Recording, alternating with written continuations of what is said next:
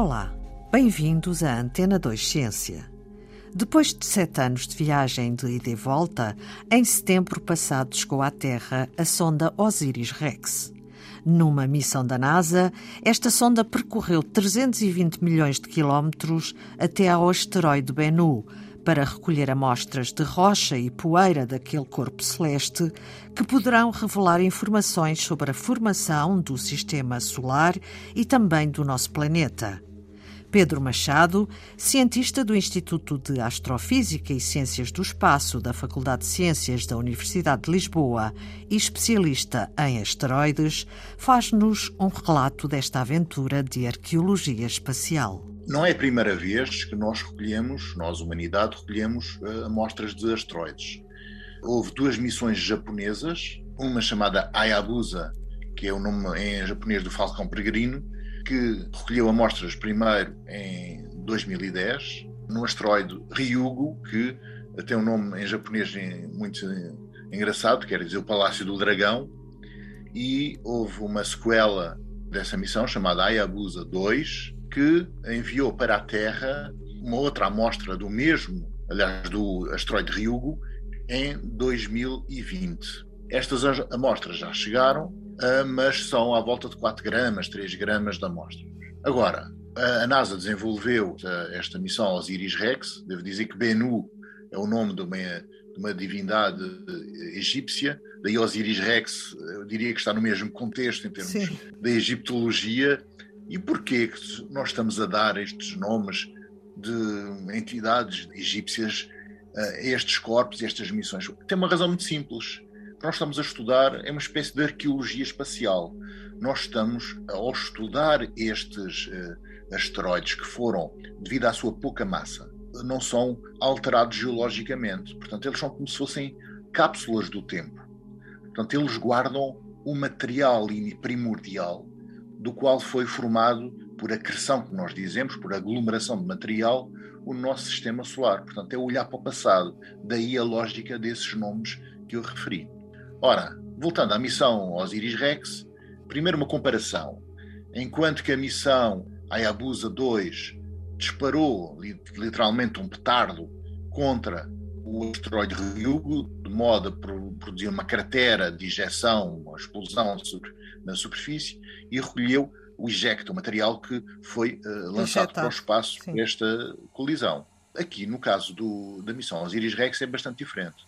O que foi feito é, foi feita uma aproximação ao asteroide e foi lançado, um, foi primeiro um braço da navezinha que foi, eh, se aproximou do asteroide, do asteroide Bennu, e foi lançado uh, um jato de nitrogênio, de azoto de supressão, um pouco como aquelas máquinas de lavagem uh, supressão.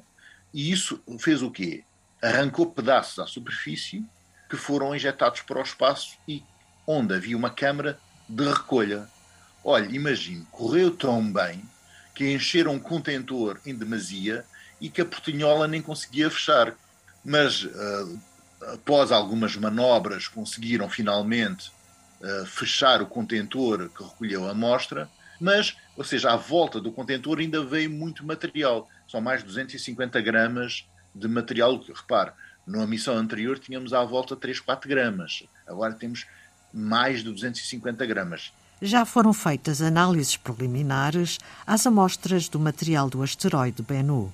Mas o contentor base ainda não foi aberto. Então, o que se fez foi uma análise da espectroscopia de revarrimento e tomografia de raio-x aos pedacinhos extra, o bónus desta Sim. missão, e que estavam à volta, dentro da nave, mas à volta do contentor que estava hermeticamente fechado e estes já começaram a ser analisados. Então o que é que nós sabemos? Tem muitos compostos de dióxido de carbono, uh, carbonatos, tem uh, algum ferro e tem as tais moléculas de enxofre, ricas em enxofre, e água. Porquê é que isso é tão importante?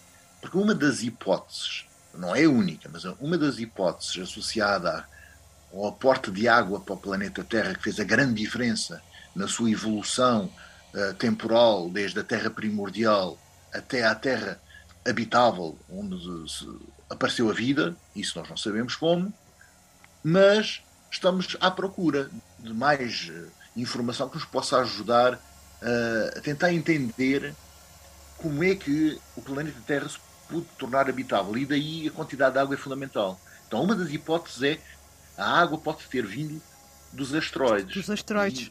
E, e como o asteroide Bennu é um asteroide que está perto da Terra, portanto, é um asteroide que pode inclusive cruzar a órbita da Terra.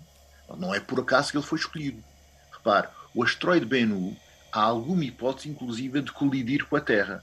Não agora, mas uh, dentro Daqui a de, de 150 dentro, anos, mais ou menos, não é? À, à, volta disso, à volta de sim, de 100, 150 anos, há uma hipótese, nós ainda não conhecemos bem, bem a órbita dele, mas há a hipótese de colidir com a Terra.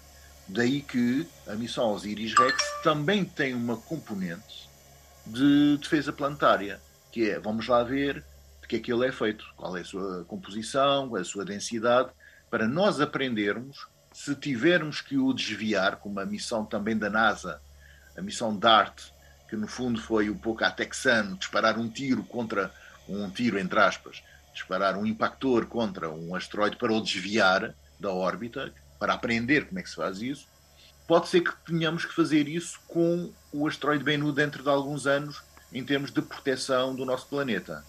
Ora, uma das coisas que já se sabe e que já é muito importante desta missão Osiris-Rex é que a densidade do, do asteroide Bennu é muito baixa.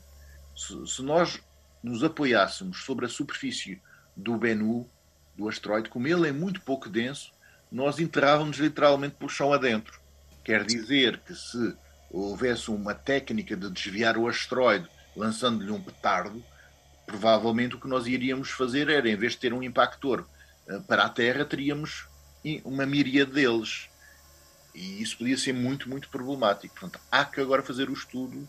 Portanto, há, nos tempos que se avizinham, vamos estar entusiasmadíssimos quando se abrir nos próximos dias o contentor que tem a amostra que não foi sujeita a nenhum tipo de contaminação, porque está hermeticamente fechada, vamos estudar que tipo de moléculas será que há moléculas orgânicas? É que nós já vimos que há moléculas orgânicas e algumas muito interessantes. Uh, será que há moléculas orgânicas complexas? Uh, e é isso que nós vamos estudar em relação a esta amostra vinda do asteroide Bennu.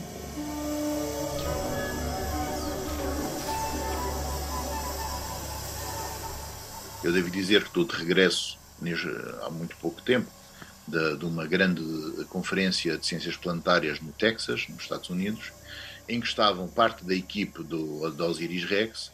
Portanto, eu vi em primeira mão uh, esse entusiasmo todo que as pessoas que estão a trabalhar diretamente com este material estão, estão completamente uh, aos saltos de contentamento, porque é realmente algo fora de sério que, está, o que aconteceu. É sem dúvida uma das questões fundamentais desta, deste estudo do material que veio do asteroide, é tentar perceber melhor, no âmbito, como nós dizemos hoje, da astrobiologia, tentar perceber, não digo a gênese da vida, porque também existe uma hipótese que a vida pode ter vindo encapsulada em esporos, etc., de outras partes que não a Terra. Chama-se a hipótese transpérmia. Não é isso. Na minha opinião, é uh, os building blocks, portanto, os tijolos que compõem a vida. Porque já foram detectados, por exemplo, aminoácidos, como a glicina, já foram detectados, já foi detectado num asteroide, uh, uracilo, que é uma das bases do nosso código uh, genético, Sim. do, já foi detectado a vitamina B12, portanto, uma molécula orgânica complexa num asteroide, que é absolutamente incrível, diria eu, que como é que já existem estas moléculas tão complexas nos asteroides. Portanto, pode ter uh, tido alguma relação direta com a gênese da vida na Terra? Pode. Ainda não sabemos. Ainda deve demorar um a dois meses até a abertura do contentor hermeticamente fechado. É, é, tão raro esse material que tem que se preparar muito bem a, eh, a análise que vai ser feita. Ficaremos atentos às notícias sobre os resultados das análises das amostras contidas no contentor da sonda Osiris-Rex. Como reconhecimento pelo contributo de Pedro Machado no estudo do Sistema Solar, o Grupo de Trabalho para a Nomenclatura de Pequenos Corpos da União Astronómica Internacional homenageou o cientista com a atribuição do seu nome a um asteroide. Localizado na cintura de asteroides, aproximadamente entre as órbitas de Marte e Júpiter, o asteroide Pedro Machado tem quase 3 km de diâmetro e demora 4 anos e meio a dar uma volta ao Sol. E é tudo por hoje em Antena 2 Ciência, também disponível em podcast e na RTP Play. Voltamos na próxima segunda-feira. Passe uma boa semana.